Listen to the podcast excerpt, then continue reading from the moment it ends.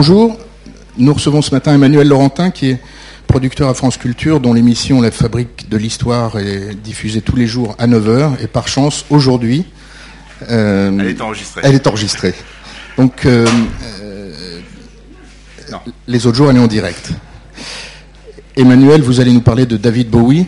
On avait évoqué Lou Reed au moment de, de la mort de Lou Reed il y a quelques mois. Puis en fait, comme nous avions déjà parlé d'un sujet David Bowie, euh, pardon pour ce léger malentendu dans l'annonce du programme, mais je vous promets que ça va être formidable.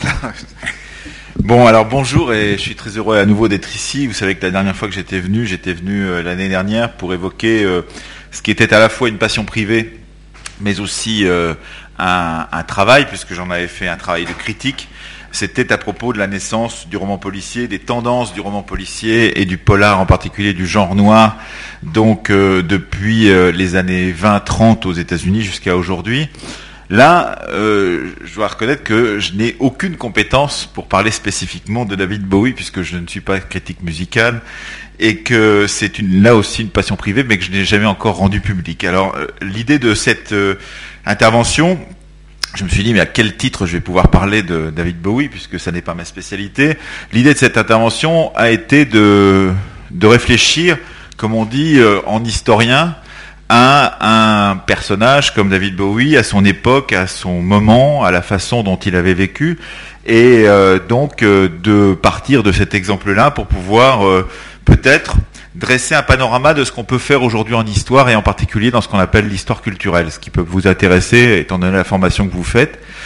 Euh, la question est donc de partir euh, de cet exemple, ce personnage, et donc de tirer des fils, pourrait-on dire, autour euh, de sa vie, de son œuvre, et de, tirer, de tirer des films le plus loin possible de ce qu'on pourrait appeler une biographie classique. Si euh, j'avais à faire une biographie classique de David Bowie, euh, j'insisterais euh, naturellement sur sa naissance dans l'immédiate après-guerre, dans le Londres de l'après-guerre, un Londres qui a été considérablement détruit par les bombardements pendant la Seconde Guerre mondiale. Il est né en 1947 dans une famille relativement euh, pauvre de cette banlieue londonienne dans euh, ce qu'on pouvait appeler euh, les grandes les grandes les grands quartiers de banlieue londonienne qui ont été construits au fur et à mesure de, de l'industrialisation londonienne à la fin du 19e siècle et qui sont ces petits quartiers ces quartiers pavillonnaires avec des petites maisons qui se ressemblent toutes autour généralement d'un jardin comme ça a pu être fait, et il est de cette ce qu'on appelle en, en, Angleterre suburbia, donc de ce cette banlieue particulière. Il naît aussi euh, à un moment spécifique de l'histoire euh, anglaise, c'est le moment où l'Angleterre perd son empire, 1947. C'est donc euh, en particulier la perle de, l'Empire, c'est l'Inde, c'est le début de l'indépendance indienne. Et donc euh, il naît dans une Angleterre de la déprime, pourrait-on dire, petite Angleterre euh, qui se rapetisse au fur et à mesure du temps, qui pourtant a gagné la Seconde Guerre mondiale, mais qui néanmoins vivra très mal la perte de cet empire. Donc ça, c'est la biographie, pourrait-on dire, classique. il va faire des études, non pas comme on l'a longtemps cru, dans, des, dans une école d'art, mais euh, dans une école technique avec une dimension artistique. Euh, et euh, il va, dans ces années 60, début d'année 60, il en sort en 1963 de cette école, commencer à travailler dans la publicité. Donc il va découvrir la publicité de masse en particulier, après avoir fait cette école technique, et en même temps qu'il découvre la publicité de masse, il euh, ouvre, il commence sa carrière de, musicien, pourrait-on dire, puisqu'il va monter un petit groupe en 1962 qui s'appelle les Conrads. Donc ça s'écrit K-O-N-R-A-D-S, bravo. Les Conrads, donc, euh, qui euh, va avoir une toute petite notoriété, pas grand-chose, au tout début de ces années 60. Euh, c'est un moment important aussi parce que c'est un moment euh, pendant lequel il euh, se bagarre avec son meilleur ami qui s'appelle George Underwood. une bagarre un peu pas, très compréhensible a priori. Enfin, toujours est-il que c'est de cette bagarre-là qu'il reçoit un coup de poing dans l'œil qui va dilater définitivement sa pupille et qui va faire qu'il a ce regard si particulier qui va être un des points d'accroche, pourrait-on dire, par rapport à sa personnalité, puisqu'il a une pupille dilatée d'un côté et de l'autre côté une pupille normale. Donc euh, il y a la découverte en même temps qu'il rentre dans cette école de publicité, dans cette agence de publicité en 1963-1964.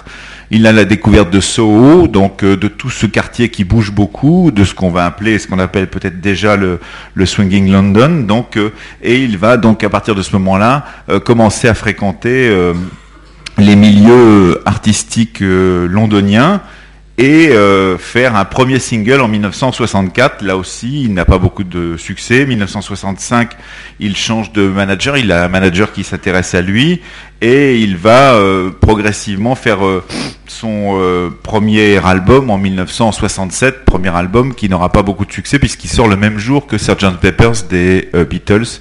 Il y a un, album qui est resté plus dans la mémoire, les mémoires que celui de de euh, de, de, David Bowie. Alors, on a donc là pourrait-on dire, une biographie classique. Ensuite, on peut la dérouler, cette biographie classique, euh, expliquer le, premier succès, 1969, avec Space Oddity, le, déploiement du personnage à partir de 1970, 1971 et surtout 1972, euh, l'année euh, phare, pourrait-on dire, de David Bowie, puisque c'est celle de The Rise and Fall of Ziggy Stardust, donc son premier grand véritable succès. Et puis ensuite, les métamorphoses de David Bowie, euh, métamorphoses successives, Anna Insane que l'on voit ici par exemple, euh, donc avec euh, ce travail graphique absolument formidable de Pierre Laroche sur euh, son visage, donc un travail de, de, maquillage, et puis on continue, on développe comme ça jusqu'à toute la carrière de cet homme qui a été une sorte de caméléon de la pop et du rock, donc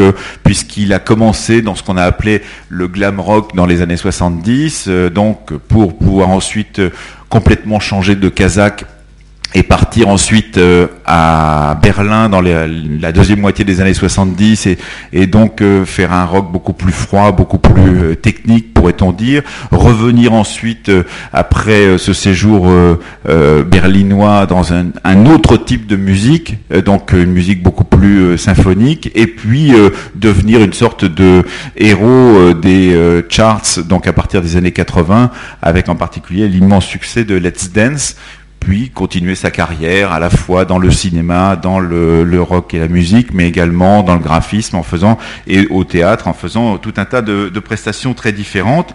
Ça, c'est la biographie, pourrait-on dire, classique. Quelqu'un qui euh, se collerait à écrire une biographie de David Bowie prendrait ces dates les unes après les autres et puis tenterait justement de trouver une sorte de cohérence euh, dans ce personnage euh, qui pourtant est un caméléon.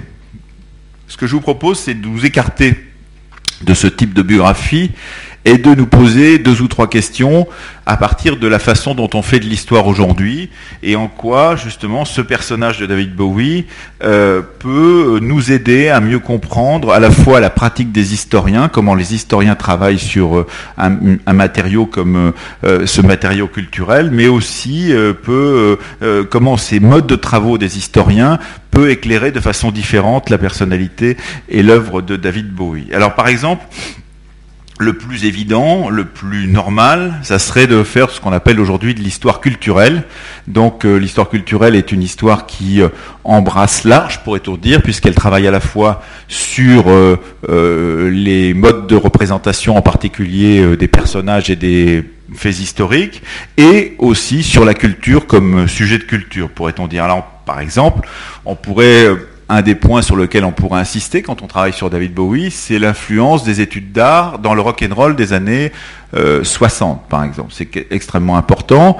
On sait que Pete Townsend par exemple des Who, on sait que Brian Eno, euh, qui a été très proche de David Bowie, euh, ont fait des écoles d'art. On, on, comprend que David Bowie n'en a pas fait, mais que néanmoins dans l'école technique dans laquelle il allait, eh bien il y avait un certificat artistique et qu'il a donc pu rentrer comme ça dans une école de publicité. Donc on pourrait travailler à cette biographie, à ce travail sur David Bowie, en nous intéressant à euh, comment le rock and roll, par exemple, en particulier en Grande-Bretagne, dans les années 60, a pris le relais de certains types d'art et comment il a accompagné le mouvement qui, dans le design, dans l'art des années 60 en Grande-Bretagne, a profondément fait de Londres la capitale culturelle, non seulement de l'Europe, mais une capitale culturelle mondiale. On pourrait donc travailler autour de cet halo là qui est la place des études artistiques dans ce mouvement euh, musical. Il y a un autre point sur lequel on peut insister quand on travaille sur David Bowie, qui serait fort intéressant, c'est euh, comment euh, certains, et pas tous évidemment, des grandes vedettes, certaines des grandes vedettes de la pop et du rock, et David Bowie en particulier, a intégré d'autres types de récits que le simple récit musical, et en particulier la littérature dans son propre travail. Parce que ce qu'on découvre, c'est l'influence considérable, par exemple, qu'a pu avoir sur lui la lecture de George Orwell de 1984, qu'il a voulu à un moment euh, adapter en, rock opéra dans les années 70, et il, n'a pas eu l'autorisation de la famille de, enfin, des ayants droit de George Orwell, par exemple. On découvre aussi que sa rencontre, une des rencontres les plus formidables qu'il a pu faire, c'est avec William Burroughs, donc un des poètes et un des écrivains de la Beat Generation, et qu'en particulier, c'est William Burroughs qui euh, lui a euh, euh, soufflé, la discussion avec William Burroughs, lui a soufflé l'idée d'écrire différemment les paroles de ses chansons à partir de cette technique particulière qu'avait mise en place euh, la Beat Generation et en particulier William Burroughs, des cut-up, c'est-à-dire d'écrire un texte et de le découper en petites lamelles, en petits morceaux que l'on recompose de façon différente pour lui donner un autre sens, d'une certaine façon. Donc c'est une sorte de euh, lointaine euh, héritage du dadaïsme et du surréalisme, mais avec une, autre façon de faire. Et donc c'est ce qui explique que quand on écoute certaines des chansons, en particulier des années 70 de, de David Bowie, après sa rencontre avec Burroughs, eh bien on peut ne pas comprendre véritablement le sens de ces chansons, puisque c'est un travail de, recomposition à partir d'un texte qui a été totalement remanié à partir de cet exemple des cut-up. Donc on peut voir l'influence de la littérature sur euh, le travail de David Bowie. On pourrait travailler en histoire culturelle sur euh, l'influence du cinéma, sur euh, sa son, son travail, et, et, en particulier l'influence de certaines stars hollywoodiennes. On sait que, par exemple, dans Unky Dory, qui est d'un de ses premiers albums, euh, la, la, tenue que porte euh, David Bowie, cheveux longs et euh, grand pantalon bouffant, euh, avec une chemise un peu large, cette tenue de, de David Bowie est une tenue inspirée directement de Catherine Hepburn et du travail de Catherine Hepburn, donc dans certains de ses films hollywoodiens des années 30. Euh, on, euh, donc, euh, euh, on, pourrait là aussi, dans le cinéma, mentionner l'influence essentielle qu'a eu sur David Bowie euh, Fritz Lang et son Metropolis, donc euh, grand film muet des années 20, qui a contribué là aussi à, faire la mise en scène et le, décor de la tournée qu'il a faite en 1974 à partir de son album Diamond Dogs. Donc il a là aussi puisé dans la référence au cinéma muet des années 20 euh, chez euh, Fritz Lang. On pourrait aussi, euh, et là j'aurais bien voulu vous montrer parce que c'est un, exemple assez intéressant, mais j'ai pas l'internet. Bon, c'est pas très grave. on pourrait aussi vous dire combien sa découverte en 1971 du travail d'Andy Warhol va le conduire à, complètement repenser euh, son propre travail. et là, il faudrait montrer ce petit film que vous trouverez sur Internet, c'est pas très grave. Vous tapez Andy Warhol, David Bowie, et vous allez très vite voir un film muet, lui aussi, qui est tourné à la Factory, donc dans le, grand lieu d'Andy Warhol à New York. et David Bowie va rencontrer euh, Andy Warhol et il va faire une sorte de séance de mime qui est filmée que l'on peut voir euh, euh, sur internet. C'est pas la peine de le chercher, c'est juste pour vous donner cet exemple. On pourrait aussi mentionner combien le travail de David Lynch et en particulier son film Elephant Man a complètement transformé le regard que pouvait avoir David Bowie sur la question de la monstruosité, lui qui avait été très intéressé par cette question de la monstruosité à la fois dans le disque Diamond Dogs en 1974 et plus tard en 1980 dans Scary Monsters, il a, il a pu retravailler cette question-là euh, puisqu'il a choisi lui-même de se produire en tant qu'acteur sur une scène de théâtre en jouant euh, la pièce de théâtre tirée du film de David Lynch, donc euh, Elephant Man.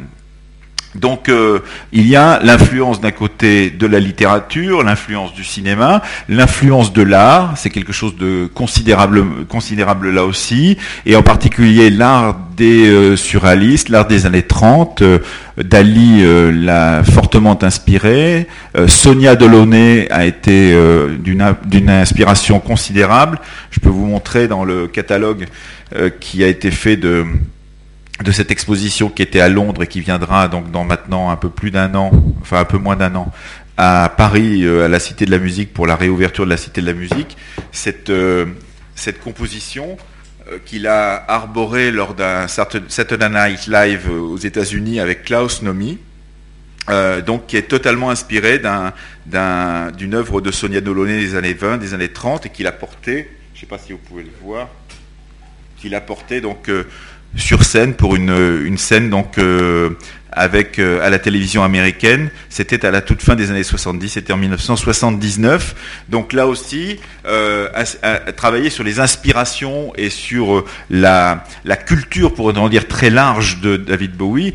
Culture d'autant plus euh, étonnante, pourrait-on dire, qu'il est issu d'un milieu qui n'était, entre guillemets, pas privilégié de ce côté-là, milieu ouvrier et employé de la banlieue londonienne, et qu'il va progressivement accumuler, accumuler des lectures, des connaissances. Autre point extrêmement important pour comprendre euh, l'art de David Bowie, sa connaissance assez profonde du théâtre et ses citations théâtrales.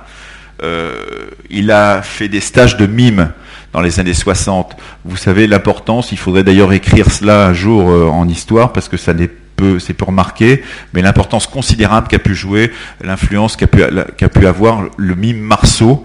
Donc euh, Marcel Marceau était un mime français, donc euh, qui avait redécouvert le travail du mime euh, tel qu'il avait été mis en place au 19e siècle, en particulier dans le théâtre français du 19e siècle, et de Bureau et d'autres. Et Marcel Marceau a, eu une importance considérable sur toute une génération d'artistes. Il a vécu assez vieux, et c'était un, mime avec un visage blanc, donc blanchi, un peu comme un clown blanc, et euh, on, voit la récurrence régulière de la figure de Marcel Marceau euh, par l'intermédiaire de quelqu'un que croise et qu'aime beaucoup David Bowie dans les années 60, qui s'appelle Lindsay Kemp. Lindsay Kemp, ça s'écrit L-I-N-D-S-A. Y et Kemp, K-E-M-P, Lindsay Kemp, qui est une personnalité du Londres de ces, années 60 très importante, qui se promène maquillée comme le mime Marceau, avec un, maquillage blanc, habillé en femme, et qui jouera un rôle considérable sur euh, l'œuvre de David Bowie, puisqu'il sera en permanence cité à différents moments de l'œuvre de David Bowie dans son travail. Mais si on parle de l'influence artistique, travail artistique, comme nourriture, pourrait-on dire, culturelle de David Bowie, on peut y assister euh, sur euh, euh, Bertolt Brecht aussi, puisque la citation qui est faite, en fait, qui n'est pas une citation, le titre du, de l'album phare, pourrait-on dire, des années 70, qui est The Rise and Fall of Ziggy Stardust, euh, and the Spiders from Mars. Donc, euh, ce titre-là est directement inspiré d'un titre de théâtre de euh, Bertolt Brecht qui s'appelle the, Rise and Fall of the City of Mahagony. Et, donc, il a immédiatement repris cette citation pour pouvoir justement donner, à faire un hommage à Brecht. Et c'est important que de le dire, que c'est un personnage, David Bowie, euh, qui n'a jamais caché ses influences et qui a au contraire toujours revendiqué le tribut qu'il devait rendu le tribut qu'il devait à ceux qui l'avaient formé d'une certaine façon. Il y a beaucoup de créateurs qui oublient de citer ceux qui ont été dans leur formation, qui ont été à l'origine de leur vocation, par exemple, ou qui ont été à l'origine de, des bifurcations de leur carrière. Jamais David Bowie n'a été comme cela. Il a toujours, c'est pas pour le, le, rendre comme un, héros, un héros qu'il n'est pas forcément, mais c'est pour dire combien c'est important. Euh, par exemple, le, le disque Pin-Up qu'il fait à un moment de sa carrière où il produit tellement qu'il peut plus tellement euh, produire de choses nouvelles parce qu'il en produit tous les six mois, euh, c'est au tout début des années 70, dans la première moitié des années 70. Ce disque Pin-Up est un disque de citation, c'est-à-dire qu'il va chercher les titres qui ont formé euh, sa culture musicale et il les reprend, c'est un disque de reprise, pour pouvoir rendre hommage à ceux qui ont été ses maîtres en matière musicale. Donc c'est important que de montrer que ce personnage-là, il est donc tissé de toutes ces rencontres euh, théâtrales, euh, littéraires, euh, cinématographiques, artistiques, et qu'il en fait quelque chose. Mais il y a quelque chose de peut-être plus important, c'est, vous êtes à l'IFM, donc ça, vous intéresse forcément, c'est son rapport permanent avec la question de la mode, puisque à travers l'exemple de Lindsay Kemp, qu'il a donc beaucoup fréquenté, il comprend qu'il faut, quand on est un personnage euh, public et quand on, veut devenir euh, une personnalité euh, regardée, en particulier une personnalité publique, se trouver un style. Ce qui est très intéressant avec David Bowie, et c'est ce que montrait l'exposition du V&A, du Victoria and Albert Museum à, Londres il y a maintenant presque un an, qui viendra donc à Paris, elle montrait combien ce personnage-là, à partir du moment où il avait compris le message publicitaire que pouvait être un costume euh, la façon de se tenir sur scène et la façon de s'habiller, eh bien, euh, a, constamment euh, travaillé ces personnages. C'est le premier d'entre eux c'est évidemment Ziggy Stardust qui l'invente. Il y a plusieurs récits sur l'invention du personnage de Ziggy Stardust. On sait qu'à ce moment-là, euh, il veut un personnage qui tranche euh, au milieu de ce qu'on appelle le glam rock, donc qui est déjà un rock euh, avec une tendance de genre très très particulière. On en parlera tout à l'heure. donc avec des personnages qui sont hermaphrodites, qui peuvent apparaître comme des homosexuels, voire des prostituées homosexuelles dans le Londres de l'époque. Toujours est-il qu'il va aller voir une coiffeuse et qui va lui demander de lui faire une coiffure rouge entre le rouge et l'orange, donc qui va être sa marque de fabrique. Et puis ensuite, il va, à partir de cette euh, coiffure, travailler des déclinaisons de cette coiffure euh, qui euh, vont euh, ensuite être ajoutés avec le maquillage qu'il a hérité de son, ses travail, son travail avec Lindsay Kemp, et puis les différents habits qu'il va arborer ensuite. Alors, il va se marier, pourrait-on dire, avec différents créateurs de mode. Il va avoir un de ses plus grands amis donc de l'époque qui va lui faire ses premiers habits, Freddy Buretti qui va lui créer euh, certains des habits les plus étonnants de la période. Ensuite, euh, une costumière qui s'appelle Natacha Kornilov.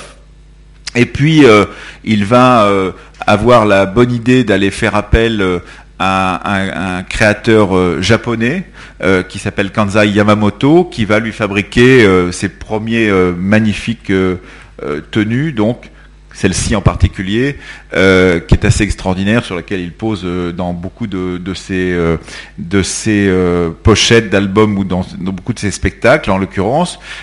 il va d'ailleurs profiter d'un voyage au Japon pour rencontrer un maître du kabuki japonais qui va lui apprendre l'art de la, du maquillage à la japonaise et euh, qui va en particulier euh, lui faire travailler euh, les personnages d'Onagata qui sont des personnages de maquillés, enfin de, de, non pas de transsexuels, ce sont des hommes qui jouent des personnages féminins dans le théâtre kabuki.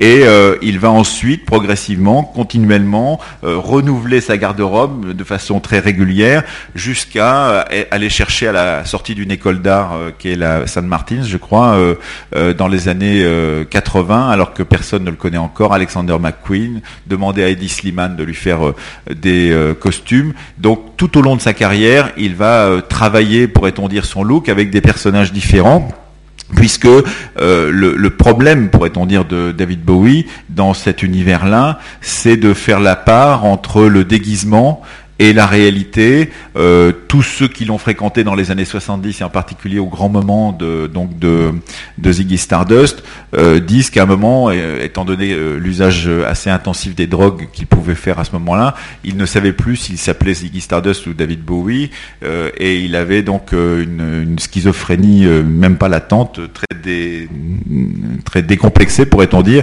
qui l'a rendu à un moment très, enfin totalement euh, la, sortie de, la discussion avec les autres et l'a rendu totalement autiste jusqu'au moment où il a décidé d'abandonner complètement le personnage de Ziggy Stardust qui lui collait tellement à la peau qu'il fallait qu'il fasse euh, autre chose.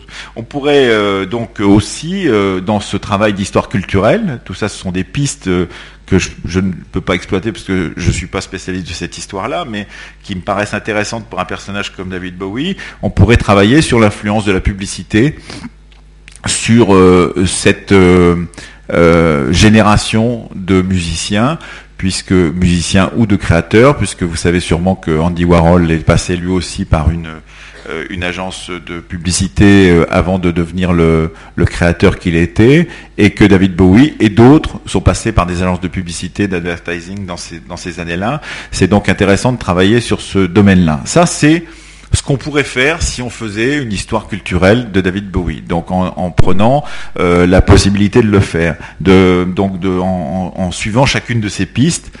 Euh, mais alors, on pourrait aussi, puisqu'on parle culture, travailler sur un des champs les plus formidables et qui doit vous intéresser euh, étant donné euh, les études que vous faites, un des champs les plus formidables ces temps-ci de l'histoire, euh, l'histoire des transferts culturels. C'est-à-dire en gros toute cette histoire qui est en train d'être profondément renouvelée depuis maintenant une quinzaine, une vingtaine d'années, qui travaille non pas sur ce qu'on appelait dans le temps les influences, c'est-à-dire avec cette idée qu'il y aurait des cultures entre guillemets prédatrices qui euh, influencerait euh, des cultures dominées, mais qui travaille aujourd'hui sur l'échange, les transferts culturels, c'est-à-dire l'échange dans les deux sens.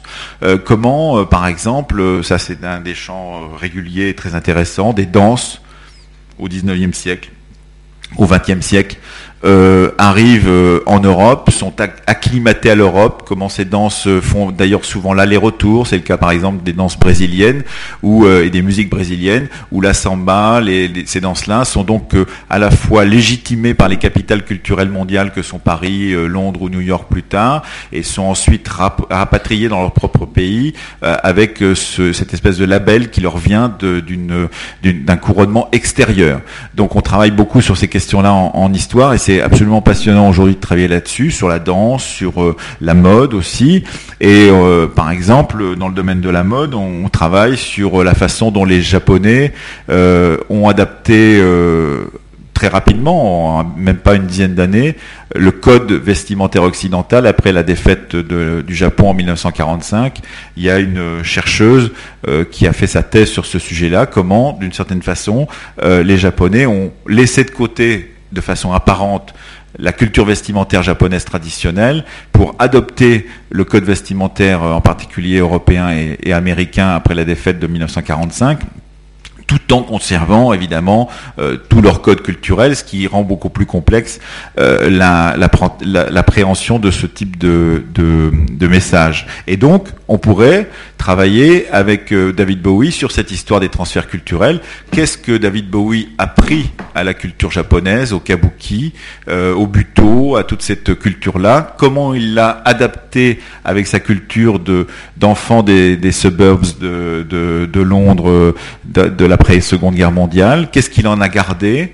Euh, comment il l'a euh, médiatisé, pourrait-on dire, pour un public plus large? Qu'est-ce qu'il en a fait voir de cette culture-là? Est-ce que ce sont juste les signes extérieurs ou est-ce que c'est une culture plus profondément ancrée? Est-ce qu'il a juste cherché à, parodier les, euh, les codes du théâtre kabuki et à les adapter pour un public qui n'y connaissait rien ou est-ce qu'il est allé plus en profondeur dans cette question-là? C'est intéressant, mais c'est aussi intéressant de voir comment les personnages qu'a créé, et en particulier Ziggy Stardust, euh, qu'a créé euh, euh, donc euh, David Bowie, sont devenus des personnages emblématiques dans l'univers culturel de masse du Japon d'aujourd'hui. C'est-à-dire comment des jeunes adolescents des années 70, mais jusqu'aux années 2000 et 2010 aujourd'hui, peuvent reprendre ses maquillages, ses façons d'être, ses façons de se, comporter dans le Japon d'aujourd'hui. Et ça, c'est un, travail sur les transferts culturels qui est particulièrement passionnant.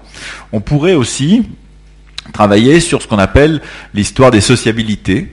C'est-à-dire, euh, c'est une histoire euh, qui euh, est extrêmement difficile à faire, mais extrêmement utile. C'est-à-dire que on pourrait travailler sur les pôles géographiques, les lieux dans lesquels euh, David Bowie s'est concentré à rencontrer du monde, comment il a mis en relation tel ou tel de ses créateurs ou de ses amis dans un contexte particulier. Et donc on pourrait le faire autour évidemment de Soho dans les années 60, de New York euh, quand il se rend à la, à la, à la factory d'Andy Warhol et qu'il y rencontre... Euh, Louride en particulier, comment il tisse un réseau de relations. Autour d'Andy Warhol, il y a en particulier des euh, figures très intéressantes de drag queen euh, qu'il va euh, à la fois fasciner et qui, vont le fasciner, qu'il va ramener avec lui dans son, itinéraire à Berlin, par exemple.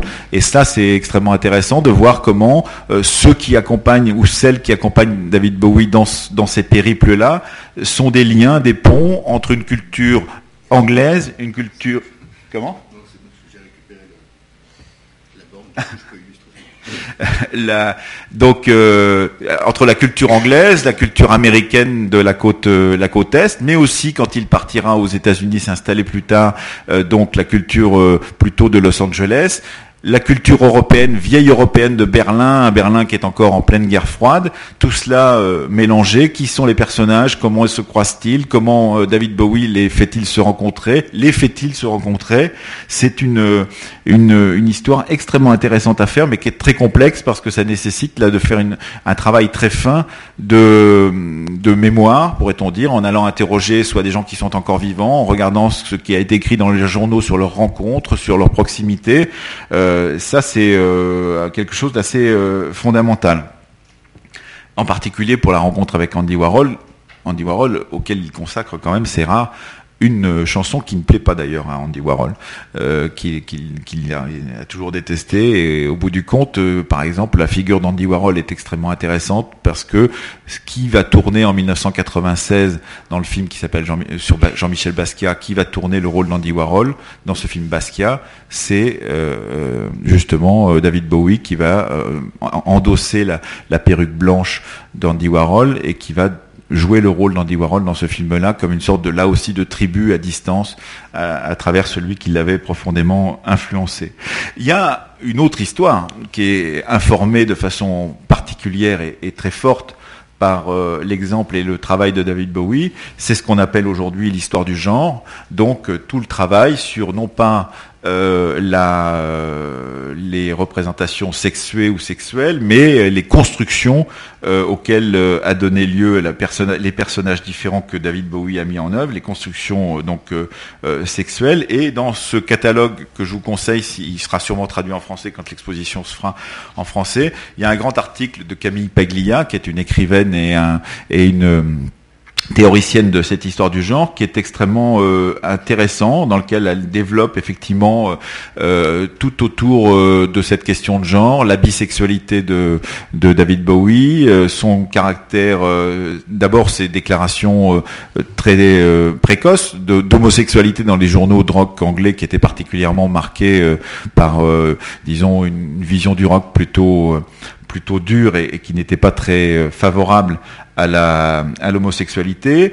Euh, là aussi, le parallélisme qu'elle fait entre Bowie et Byron, par exemple, comme grand poète romantique, c'est-à-dire la place que peut jouer euh, la culture romantique dans la vision que se donne euh, David Bowie de soi-même dans ce moment-là. Le rapport euh, très provocateur que peut avoir dans les années 70 la fréquentation régulière des drag queens new-yorkaises et en particulier de cette fameuse Rachel Harlow, qui est donc cette drag queen qui va accompagner euh, euh, à Berlin, euh, dans son voyage à Berlin, David Bowie, et puis tout ce qui travaille autour de la question du masque, de la question du travestissement, euh, avec l'influence considérable que je n'ai pas encore citée du cabaret berlinois des années 20. Il n'a pas pu connaître le cabaret berlinois des années 20, il n'a pas pu connaître euh, toute la, la tendance euh, que, qui, qui ressort de cette influence culturelle, mais il commence à, à, à, à, émerger donc en, en, tant que figure publique au moment euh, Cabaret, euh, la, fameuse euh, comédie musicale, qui raconte justement cette, cette histoire du cabaret berlinois des années 20, donc et de la République de Weimar. eh bien, Cabaret devient un immense succès sur les scènes londoniennes, de, un succès de, de, de théâtre et, et, de comédie musicale, et qu'il va être ensuite être tourné par euh, Bob Fosse pour, euh, avec en particulier euh, Liza Minnelli dans le rôle de, de la meneuse de revue de, de, ce, de cette histoire-là. Donc il y a toute cette dimension-là. Le dialogue qu'il établit à, distance, parce qu'en fait il ne rencontrera jamais avec sa star favorite du cinéma qui est Marlène Dietrich, une, figure là aussi de l'ambiguïté sexuelle de, des, années, des années 20 et des années 30.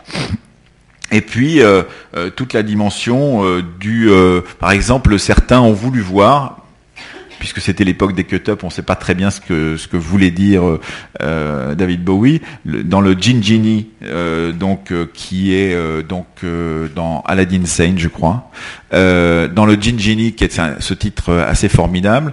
en fait, non, le Gin Genie, oui, je crois que c'est Aladdin Sane. certains ont voulu voir Jean Genet donc euh, en disant que c'était une traduction anglaise de la prononciation de, de Jean Genet, donc euh, avec toute la question de la prostitution masculine, parce que il y a énormément de citations euh, dans l'œuvre de David Bowie de cette question de la, de la prostitution masculine. La première d'entre elles étant la face, non pas la face B, mais la, non pas la cover, mais l'arrière de la pochette de Ziggy Stardust, où il est photographié donc en, pantalon et en tenue moulante en tant que Ziggy Stardust dans un une cabine téléphonique britannique, euh, cabine téléphonique qui était une, un des lieux justement dans la nuit euh, britannique euh, de prostitution masculine. Donc c'est très connoté pour ceux qui euh, euh, connaissaient euh, ce milieu-là dans ces années-là.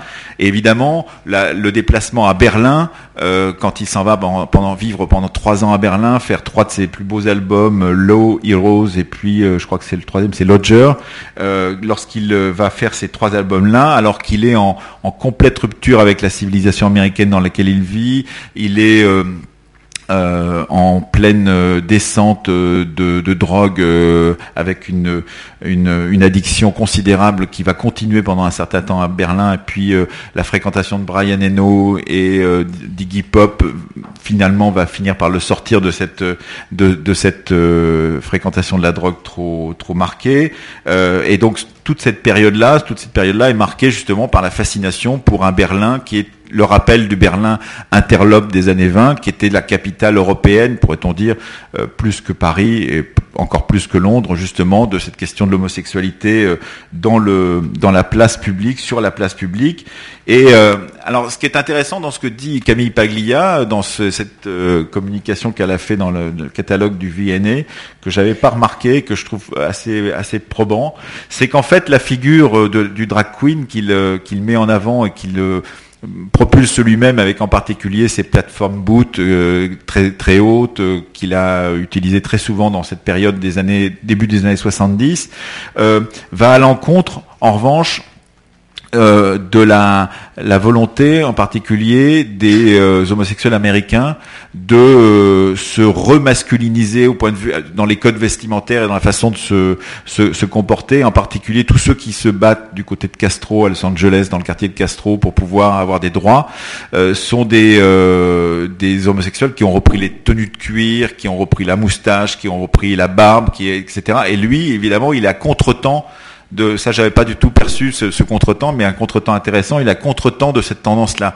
il est encore trop il est encore très marqué par justement cette euh, visibilité euh, de grande folle pourrait-on dire qui était une visibilité particulière des années euh, précédentes. Et il, n'est pas avec le disons le tempo de son époque. Il n'est pas dans le tempo de son époque en particulier par rapport à, la communauté homo soit new-yorkaise soit de Los Angeles et évidemment ceux qui vont arriver sur le devant de la scène comme Robert Mapplethorpe, donc et les figures extrêmement viriles que va mettre en, scène Robert Mapplethorpe dans ses photographies, en particulier avec la, présence du cuir. Donc, on peut faire une histoire du genre à travers là, du, genre, du sexe choisi, euh, parce que ce qui est un des grands apports de David Bowie, c'est euh, d'avoir euh, lancé un peu comme un pavé dans la mare ou comme une sorte de revendication, dans ce moment-là, cette phrase, il faut paraître pour ceux pourquoi on veut paraître. Il faut, il faut avoir, il faut avoir l'allure de ce qu'on veut être véritablement et ne pas avoir peur de porter l'habit de, de, son époque et de, de sa, son individualité. Donc une très grande individualisation de la façon de se comporter dans la société euh, de ces années-là, qui euh, va être un véritable coup de poing, pourrait-on dire, euh, parce que au-delà de la euh, provocation euh, scénique, il y a aussi la, la, façon dont il va se comporter en société, la façon dont il va montrer sa bisexualité, la façon dont il va s'habiller et vivre dans la dans, dans, dans la vraie vie, pourrait-on dire, euh, et, et, donc sortir de la simple question de la représentation sur scène pour pouvoir donc mettre en scène sa propre vie dans une société qui euh, est quand même beaucoup plus réticente euh, que la nôtre, qu'on peut en discuter encore aujourd'hui avec les manifestations qu'on connaît, mais enfin plus réticente euh, qu'aujourd'hui à ces questions justement de représentation, en particulier de la bisexualité ou de l'homosexualité dans l'espace public. Il faut vous dire, parce que j'avais quand même promis dire un petit mot sur Louride, euh, combien euh, David Bowie a été euh, marqué, influencé par l'exemple de Louride, qui lui aussi avait, c'est son plus grand succès, euh, Walk on the White Side, euh, valorisé cette question de la prostitution masculine, montrer la question de la prostitution masculine dans ses propres chansons. Euh, il faut, ça n'est pas anodin de dire que l'album Transformer de 1972, le grand album de Lou Reed, disons sorti du Velvet Underground, en train de de se euh, s'autonomiser. Ce grand album-là de, de, de Lou Reed est un album euh, produit par David Bowie et par Mick Ronson, qui sont les deux euh, complices en 1972 de la création de, du groupe Ziggy Stardust and the Spiders from Mars. Donc, donc Bowie veut rendre hommage au travail de Lou Reed, le fait venir, travaille avec lui sur Transformer, et euh, Lou Reed est profondément lui aussi influencé dans cette période-là, ça durera peu de temps, par la figure de, de, de Bowie. C'est le moment où Lou Reed se maquille sur scène, c'est le moment de formidable, euh, la formidable captation live de Rock'n'Roll Animal, de, euh, donc dans lequel il joue à la fois des titres du Velvet Underground des années 60, euh, de la fin des années 60, du moment où il était justement à la avec Andy Warhol et avec John Cale, mais aussi où il joue quelques-uns des titres nouveaux qu'il vient de composer. Et c'est un moment où Lou là aussi, euh, va euh, perdre un peu son caractère de d'icône rock pour, euh, disons, jouer lui aussi d'une bisexualité assez avérée.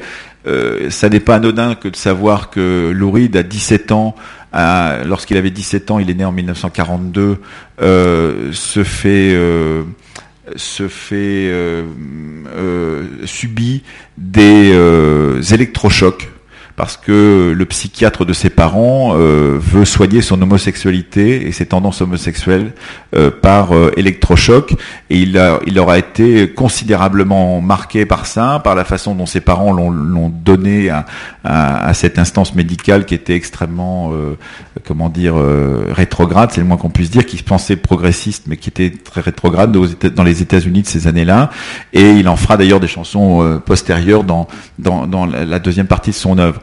Et quand on peut parler de cette proximité, de cette amitié, de cette relation, euh, David Bowie pense que le plus grand poète rock de tous les temps, c'est Lou.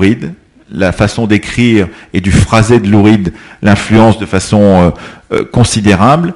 et malheureusement, ils auront assez peu d'occasions de travailler ensemble. Euh, ils s'admirent à distance, ils se, ils se euh, retrouvent euh, à droite ou à gauche à certains moments. Euh, viendra jouer euh, pour les, le concert du cinquantenaire des 50 des 50 ans, je crois, oui, c'est le concert des 50 ans de, de David Bowie. ils viendront, ils joueront deux morceaux ensemble. David Bowie ira jouer en 1996, je crois, sur The Raven, qui est cet album concept assez assez obscur, très difficile à comprendre, inspiré de, de l'œuvre de Edgar Allan Poe, qui est l'album créé par euh, donc euh, Laurie en, 1996. Il viendra chanter un titre David Bowie sur le site, sur le, le, disque de Laurie, mais disons ils auront peu l'occasion de collaborer ensemble, sinon à, participer d'une même sphère, d'une même aura, d'une même ambiance, pourrait-on dire, qui est cette ambiance. Euh, il faut le savoir aussi, où comme David Bowie, Laurie est un immense lecteur, c'est un très très grand lecteur de toute la littérature, non seulement de son temps, mais de la littérature du 19e siècle américaine, et euh, il a nourri son œuvre lui aussi euh, de ses citations, ses références euh, à cette à cette littérature très cultivée qui était la sienne. Donc on a là une proximité, une fraternité, tout en n'étant pas, disons, collé en permanence, comme certains créateurs peuvent avoir été collés pendant de très nombreuses années. Une des dernières choses à dire de David Bowie, c'est que il a été euh, très précurseur euh, dans de nombreux domaines artistiques et même dans des domaines techniques, puisque euh, l'invention du, du, vidéoclip tel qu'il existe, c'est Ashes to Ashes, le vidéoclip qu'il fait en 1980 dans le Scary Monsters, donc qu'il tourne avec, je crois que c'est David Mallet, qui est son réalisateur à ce moment-là, qu'il découvre et qui va faire euh, le premier vidéoclip. Il apparaît un peu aujourd'hui comme euh, euh, techniquement de mauvaise qualité. Il faut savoir que la, qualité de la vidéo dans les années 80 est pas celle qu'on connaît aujourd'hui, donc c'est une qualité un peu un peu enfin euh, balbutiante pourrait-on dire c'est pour être gentil. Mais toujours est-il que c'est le premier véritable vidéoclip Ashes to Ashes qui a permis euh, euh, l'explosion du vidéoclip parce que c'était tout de suite après il y a eu la création de MTV et ça a été le moment où on a développé la, le vidéoclip en France en, dans le monde. Et que par exemple lorsqu'internet arrive dès 2002 euh, il fait des déclarations extrêmement intéressantes, je trouve, euh, sur le fait que euh, Internet va complètement changer la façon de faire de la culture, de, produire de la culture, puisqu'il dit en fait, vous allez vous retrouver avec la musique va être aussi facile à obtenir que l'eau et l'électricité dans les cités modernes au 19e siècle, et c'est effectivement ce qu'on connaît aujourd'hui, c'est-à-dire c'est le grand déversoir euh, de la euh, musique, euh, disons, répandue partout avec beaucoup de facilité. votre génération a écouté déjà à votre âge dix fois plus de morceaux de musique et vu euh, cinq fois plus de films qu'on en avait eu euh, euh, dans les années, enfin, au moment, à, l'âge qu'on que vous qu'on avait, donc il y a maintenant 30 ou 30 ans par exemple, parce que simplement vous avez à votre disposition des moyens de propagation de, de, cette culture beaucoup plus vaste et beaucoup, beaucoup plus large que celle qu'on pouvait avoir auparavant. Donc il avait dit la musique va devenir comme l'eau courante et l'électricité, ça c'était en, en 2002.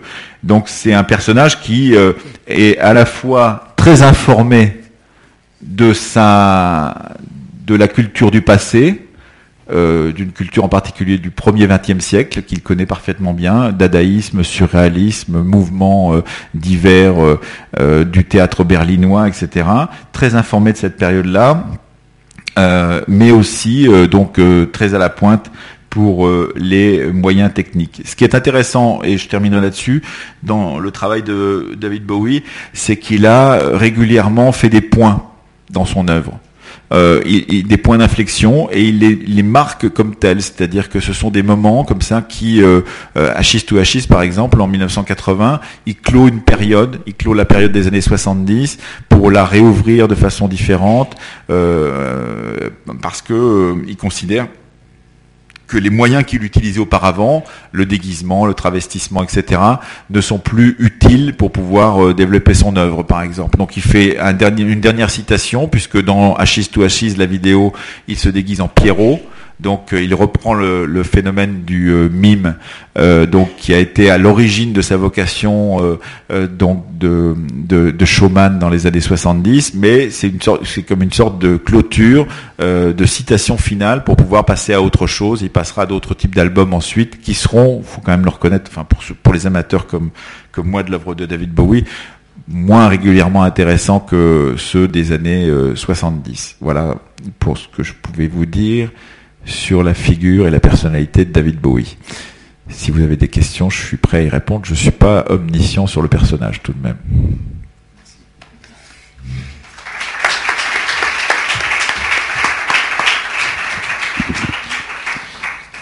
Je passe le micro à qui veut. Et puis par ailleurs, tout à l'heure, si vous voulez, il y a on peut regarder le catalogue. On n'a pas de rétroprojecteur malheureusement sous la main. Bonjour. Bonjour. Euh, qu'est-ce que vous pensez de sa participation euh, au dernier épisode de l'invitation au voyage de Louis Vuitton? Ah, ça, j'ai pas réfléchi sur cette question-là. Oui, c'était, c'est récent, j'ai pas vu ça. Cette, cette, vous m'apprenez quelque chose. C'était quoi dans les années, cinq dernières années là C'était récent? Je peux pas vous en dire grand chose. Je sais pas si c'est pour gagner de l'argent euh, simplement parce que Louis Vuitton le payait bien ou si c'est par, par conviction particulière, mais je pourrais rien vous en dire de ça. Je ne connais pas suffisamment. Je préfère pas vous, pas, pas m'aventurer sur ce domaine. Oui? Donc ça c'est euh, ça c'est la grande période euh, androgyne des années 70 puisque c'est un, costume qui lui a été fait en 1971 ou 72 par euh, Kansai Yamamoto, donc euh, costume euh, qui montre une plastique assez impeccable de David Bowie, parce qu'il faut le voir en concert. effectivement, il est assez maigre, très élancé, et donc il peut se permettre de porter ce genre de, de, vêtements qui est assez difficilement portable pour des gens comme moi en particulier. Donc voilà. Donc là, c'est le vêtement de Hachis to Hachis, le vêtement de droite.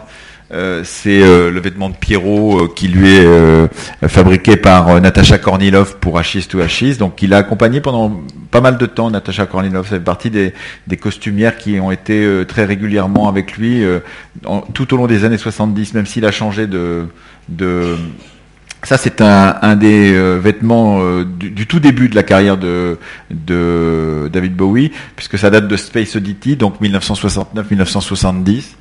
Donc, euh, vêtements matelassés, qui est dessiné, je crois, celui-ci par Freddy Buriti, mais il faudrait vérifier. Ça, c'est un autre vêtement incroyable de Kanzai Yamamoto, donc une sorte de, c'est sorte, une sorte de body avec rouge, orangé. Je crois que je l'ai ici, je peux vous le montrer en couleur. Euh, qui est assez incroyable. Euh, voilà, c'est celui-ci, avec des petits lapins japonais ou chinois, je ne sais. Euh, japonais, je pense, oui, c'est ça. qui sont qui sont présents sur le, la tenue. Ça, c'est le fameux Louride Transformer. Donc, c'est le moment où Louride adopte un style à la, David Bowie. Donc là, on retrouve euh, un autre des vêtements de Kanzai Yamamoto, inspiré du kabuki. Là, on voit euh, euh, le travail, le premier travail d'Alexander McQueen pour lui, c'était à la fin des années 90. C'est au début des années 90, c'est donc ce vêtement inspiré du drapeau britannique. Donc un drapeau britannique déchiré, égratigné, comme si Nelson s'était fait euh, agressé euh, avec des boulets de canon et des tirs, euh, en l'occurrence, ça date de 1997. Et puis ensuite, Alexander McQueen va lui faire des tenues très inspirées du XVIIIe siècle britannique, là aussi, avec des brocards et des choses comme ça qui sont très, très des tenues originales. Et, mais des tenues aussi qui sont toujours, la plupart du temps, lacérées, comme celle-ci avec ce style-là. Euh, tandis que un autre euh, des euh, créateurs qui crée à peu près en même temps pour Bowie, c'est Eddie Sliman, va vraiment s'exprimer comme du Eddie Sliman, c'est-à-dire très slim, très près du corps, voilà comme ça, et avec une tenue qui n'a rien à voir avec celle que va lui fabriquer Alexander McQueen. Donc ça c'était une partie de l'exposition. Ça c'était la partie justement d'Alexander McQueen. Ça, c'est une autre des tenues, celle de Freddy Buretti, euh, pour une des tournées, en l'occurrence, avec ce pull euh, très près du corps et puis ce, pantalon très large. Vous êtes revenu sur Lou Reed, donc ça a été très intéressant. Mais est-ce que vous pouvez nous parler de la relation qu'avait David Bowie avec Iggy Pop? Alors c'est une relation très forte aussi puisque il, va, l'accompagner à Berlin. ils vont vivre ensemble. C'est une relation qui est aussi marquée par des relations très très dures au point de vue de la drogue. C'est l'époque. moi, je suis toujours surpris de voir comment c'est devenu des sexagénaires, parce que vu ce qu'ils se sont envoyés dans le buffet, je sais pas comment ils font. Euh, donc euh, héroïne, cocaïne, euh, toutes les drogues de l'époque sont passées dans leur corps et Iggy Pop peut-être plus que les autres.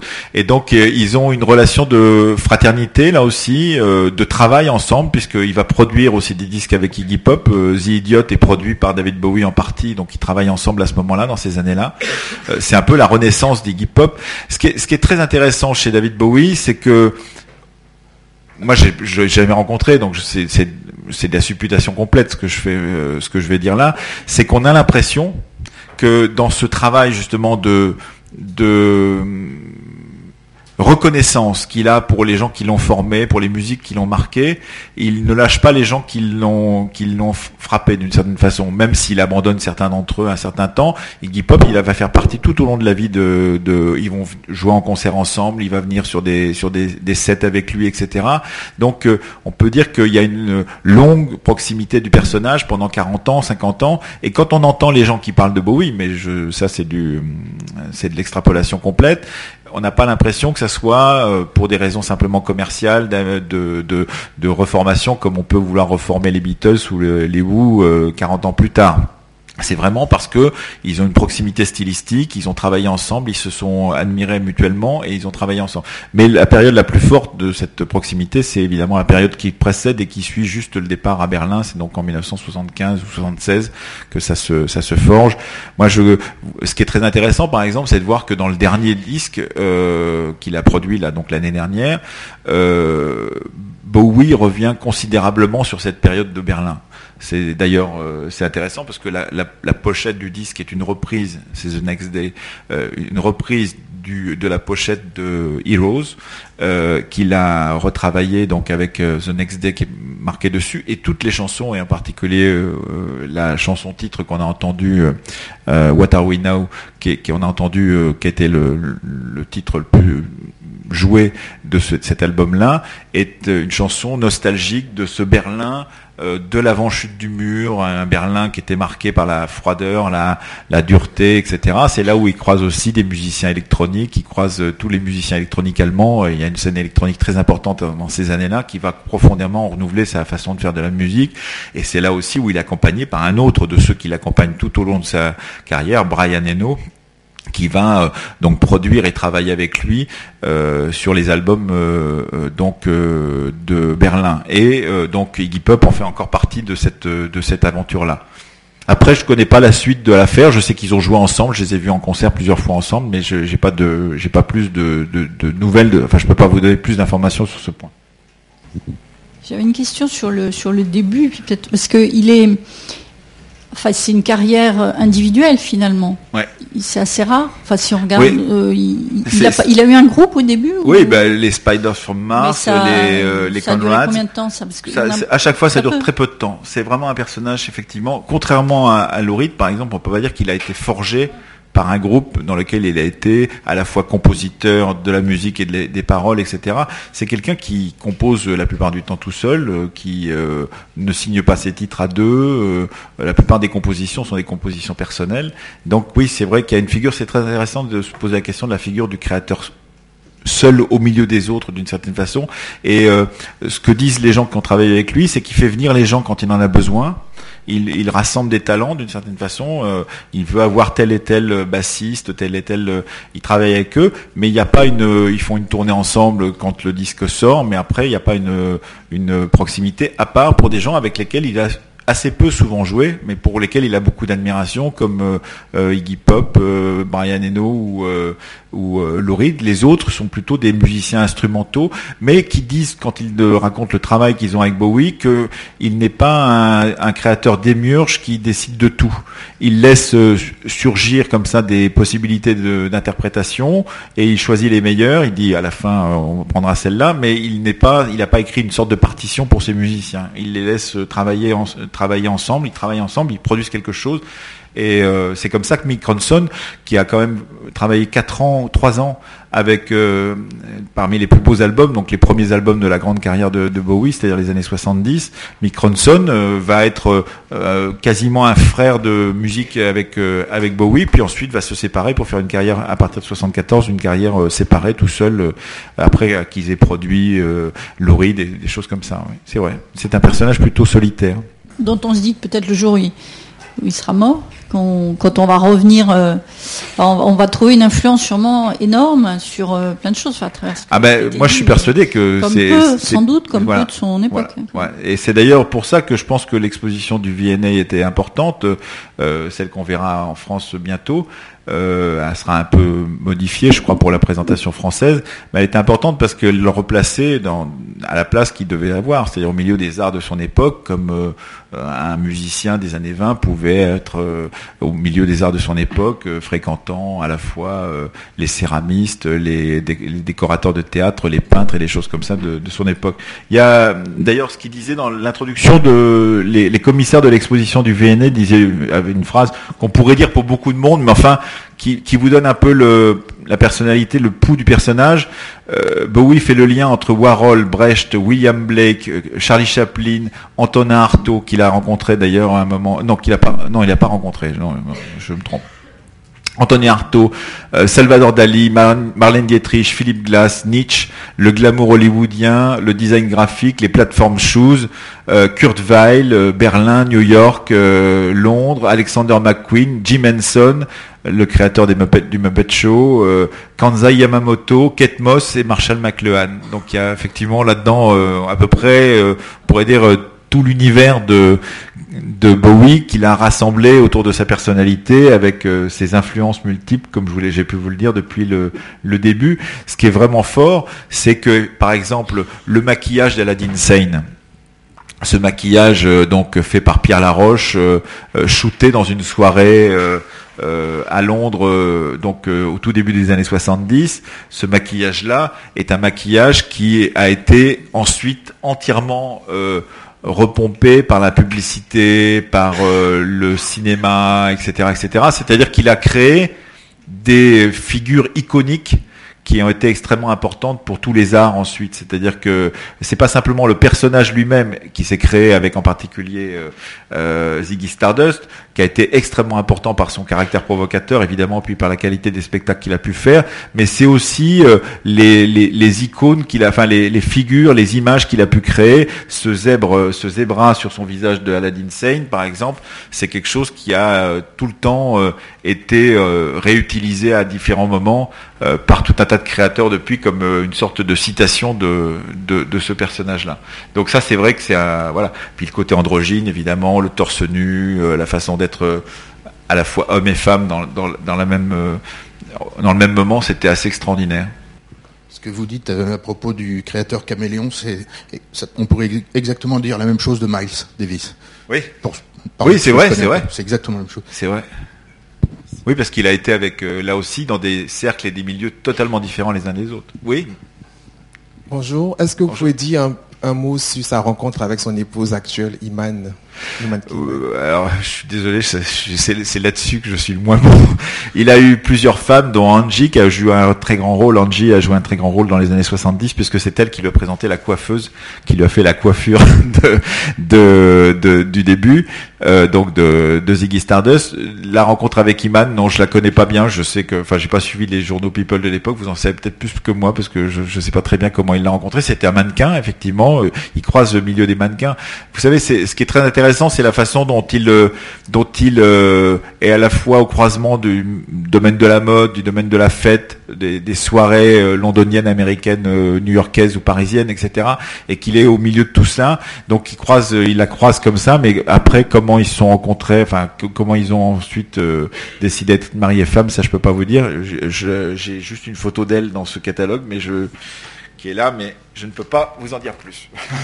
ça c'est Iman.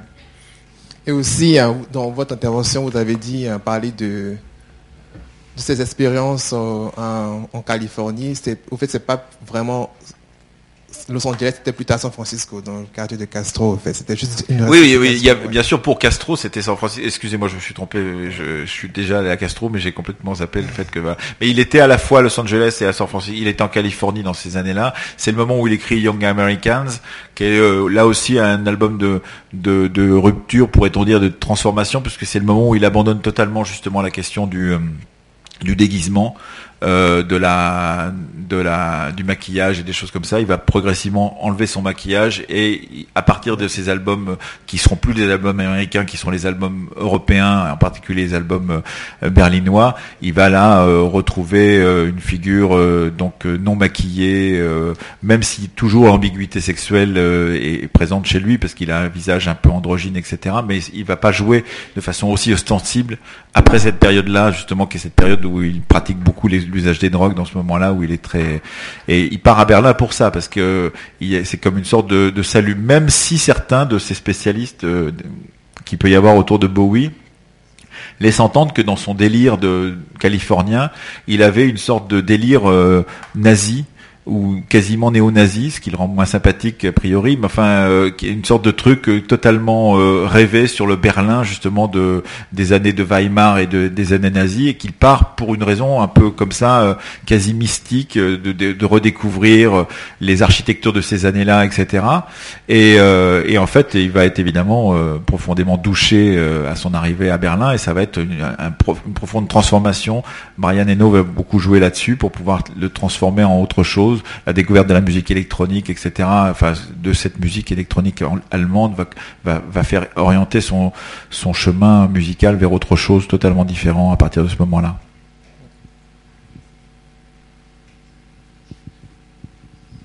Mais pour toutes ces questions musicales autres que euh, purement, euh, enfin, il faudrait interroger des spécialistes parce que là, quand même, euh, je, je, manque de connaissances. Je suis un amateur, mais un amateur peut-être éclairé, mais pas plus que ça. C'est plutôt comment, à mon avis, la seule chose que je peux apporter, c'est comment, à mon avis, un personnage comme celui-ci peut être représentatif d'un type de créateur euh, multifonction, pourrait-on dire, et multiréférence, euh, qui euh, caméléon, comme on l'a dit pour tout à l'heure à propos de Miles Davis aussi, qui épousent leur époque et changent au fur et à mesure que leur époque avance, en prenant différents, différentes figures et différents personnages.